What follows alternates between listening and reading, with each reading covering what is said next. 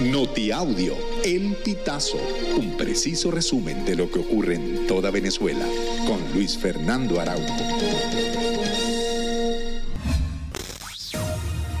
Amigos, bienvenidos a una nueva emisión del Notiaudio El Pitazo. A continuación, las informaciones más destacadas. Estados Unidos estima reanudar pronto los vuelos directos de deportación de migrantes venezolanos a su país de origen. Esto según lo afirmó el subsecretario de Política Fronteriza e Inmigración del Departamento de Seguridad Interior, Blas Núñez Neto. Los vuelos que envían a los venezolanos de vuelta a su país llevan dos semanas sin despegar tras la amenaza del gobierno de Nicolás Maduro de suspenderlos si el gobierno estadounidense reimpone en abril de 2024 las sanciones al sector petrolero. Se calcula que hasta el momento unos 1.320 migrantes han llegado a Venezuela, en promedio unos 120 por vuelo desde el 5 de octubre. Nicolás Maduro adelantó que cuando finalicen los días feriados por carnaval, convocará a todos los sectores económicos para debatir sobre una reforma fiscal. Maduro aseguró que en enero los tributos internos aumentaron 52%, lo que, según el mandatario, equivale a 5.500 millones de dólares. El canciller de Uruguay, Omar Paganini, afirmó este jueves que llamaron a consultas al embajador en Venezuela, Eber da Rosa, para que informe sobre los preocupantes acontecimientos que harían inviable la celebración de elecciones libres. El llamado a consultas de un embajador consiste en una orden del Ministerio de Relaciones Exteriores para que viaje de manera urgente al país con el fin de informar sobre un determinado asunto y recibir instrucciones particulares.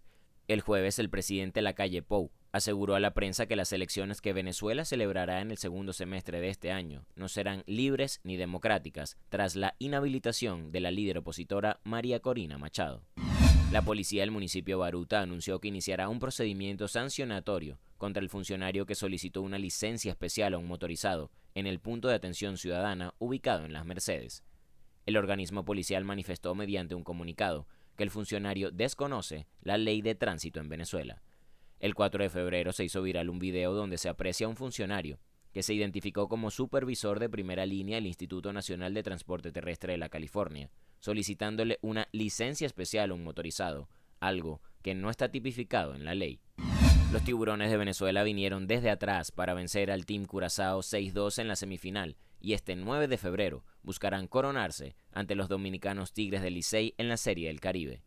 Los bates de Wilson Ramos y Ramón Flores fueron determinantes frente a los curazoleños, mientras que el relevo venezolano no dio libertades al contrario para llevarse el triunfo en el Lone Depot Park de Miami. Venezuela no consigue el campeonato desde 2009, cuando lo lograron los Tigres de Aragua, y buscará su octavo título como amos del béisbol caribeño. Amigos, hasta que llegamos con esta emisión del Notiaudio El Pitazo. Narró para ustedes Luis Fernando Araujo.